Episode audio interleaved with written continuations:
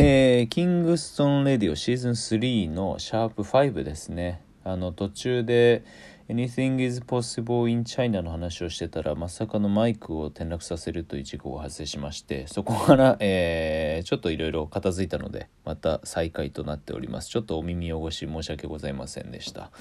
えー、お相手引き続き MCST でございます。よろしくお願いいたします。まあそんなこともあり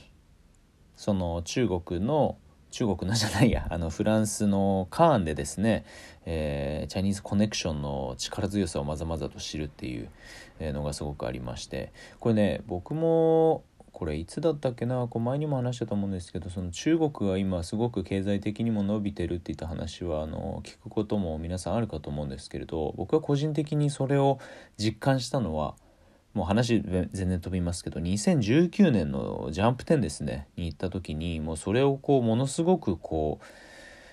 実感痛感うんするに、えー、至るケースがあってもうほんとね彼らのそのバスケットボールまあ中国でバスケットボールってものすごい人気があるのでにかける情熱もお金も規模もねもう日本じゃできないことをボンボンやるんですよね。それはその日本がいい悪いとか中国がいい悪いとかそういう話じゃなくてもただただそのコンテンツにかけられるバジェットっていうのが桁が違うもうただそれだけ。本当にただそれだけです。ただ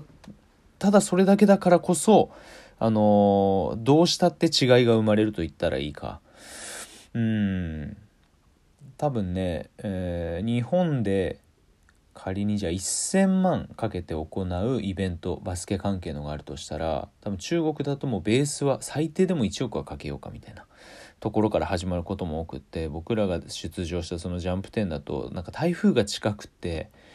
でわざわざ作った特設のもうすごく立派なフロアをもうトラスも組んでビジョンも作って観客席までやってっていうのも全部一旦畳んでで台風過ぎたらまた、まあ、それに近いような形っていうのもあ夜を通してか分かんないけども一気にこう立ててでそれに近い形っていうのを表現して我々だからそこで、えー、決勝っていうのを幸い見ることができたんですけれども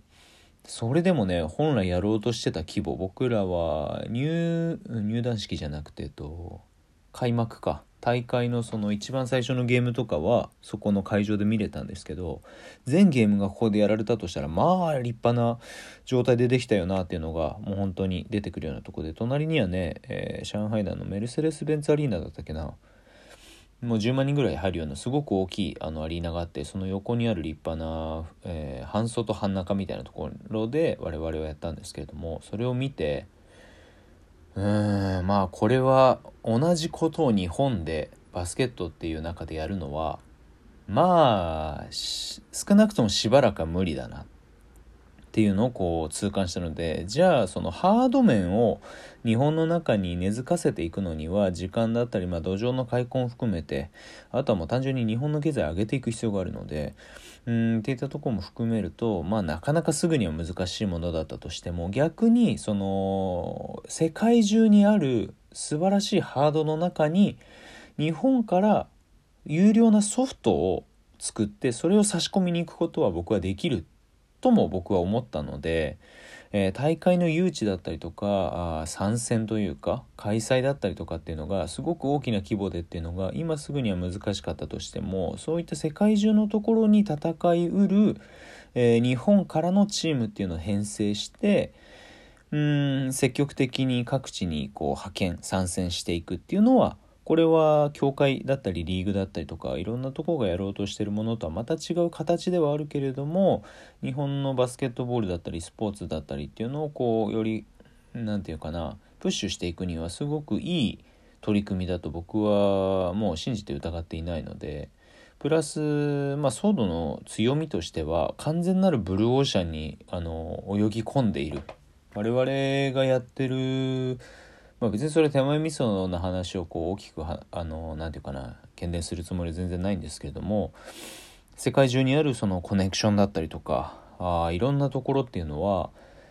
同じ日本をバッと見た時の同じようにできる人がじゃあどれだけいますかってあの、まあ、基本的にゼロなのでだからこそあの我々がそれをどういうふうにこう捉えてそれをチャンスを捉えるのか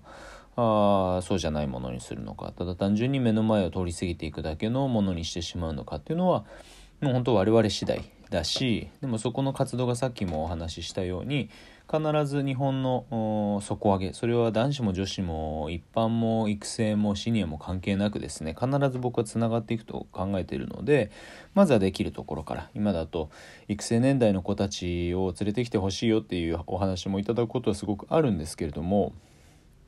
じゃあまあまあ多少落ち着いたにしてもコロナ的なところがあクリアできるのか。じゃあ学校の方はとかじゃあ資金的なところはみたいないろんなハードルはやっぱりいくらでもまだまだありますしあ逆に我々一般、えー、プロ、えー、まあ大学生のところとかっていうのであればあ時期をしっかり精査して吟味して、えー、活動規模だったりとかいろんなところっていうのをこう叩いていけばまあ一番何て言うかな動かしやすいカテゴリーでもある。っていったところがあるのでまずはそこからしっかりこう爪痕を残しに行くこと、えー、でその次につながる動きを毎年必ずしておくことっていうのを、えー、今は意識して進めている次第ですね。なので別にそれは大会数が増える増えないとかっていうよりもよりたくさんのこう、うん、人たちとうん各地域それは地域っていうのはもう本当にえー、世界中の地域の話で北中南米アフリカヨーロッパアジアオセアニアあ中東から東欧いろんなところがあると思うんですけれどもそういったところにもなるべくこう何て言うのかなアプローチをしていってそこでは例えば大会がある、えー、じゃあ例えばプロワークアウトがある、えー、育成年代に向けたプログラムがある。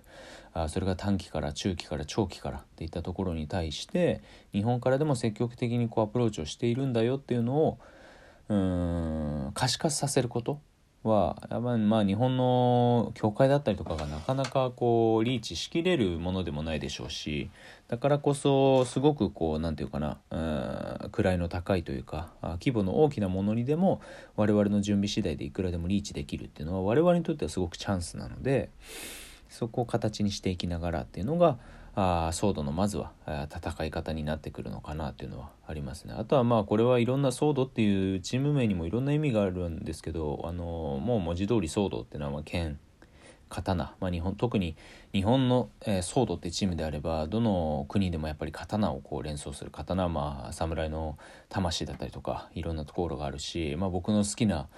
あの化け物の子って映画あれ新海誠だっけ？か分かんないけどもの中でもこうすごく大事なあの何て言うかな一節はあるのでその刀というか剣に関する部分で。えー、って言ったのでそこをこう何て言うかなどんどん進めていくことっていうのは僕個人の一アスリートとしての部分とはまた別にまあライフワークたるものとしてこうソードってチームの開闢相当というよりは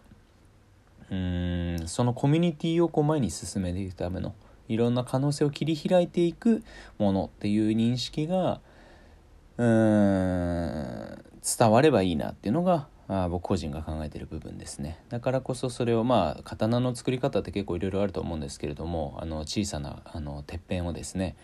こう一枚一枚重ねていってそれをこうあの熱いあ火の中入れてで溶かしてでそれをあのしっかり叩いてでまた綺麗な水でえ冷やしてでまた重ねて叩いてっていったの部分を繰り返すっていう作業も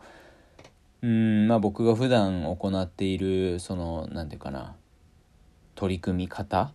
に近いものはあるし自分たちをそのまあ豪華の中といったら変だけれどもタフな状況に身を置いてでもそこから自分たちをこうしっかり冷静に見つめるフェーズを通り越してでもをすることでえなおかつこうたゆまぬ積み重ねをしていくっていうのが自分たちの刃を刃を厚くしていってえそれをシャープにしていってで戦えるものにしていって、えー、っていうのにしていくにはすごくいい何て言うかなサイクルを持ったツールだなっていうのは僕は個人的に考えてるので、まあ、それをチーム名に掲げる、えー、コミュニティとして、今はできることをどれだけやっていこうかなっていうのがあ、まあ、ソード命名の由来の一つって感じですね。うんまあ全然あの関係ない話になりましたね。うんまあ、とりあえずこれで、えー、ヨーロッパ遠征2022年のヨーロッパ遠征の2回目の大会のところまではとりあえずって感じかあとね、えーと、その次翌週にあったフレンチガットゲームっていうこれはパリの郊外で、まあ、ちょっとあの危ないところにあると言われている。あそこは危ないかどうかはまた人それぞれだと思うけども。そんな感じなかったけれども。まあまあまああの様子悪い地域は地域というかあの角は多少ありましたけど。うんで戦ったこと。と、えー、最後の週末にあった K54 世界最高峰ですね。の大会の予選に参加したところ。とかも含めて、えー、お話しできればなと考えております。ということで、えー、シャープ5の、えー、て言ったら、チャプター2かこれは、はここまでです。サイレンになってますけど、えー、次回の更新をお楽しみにください。ではでは。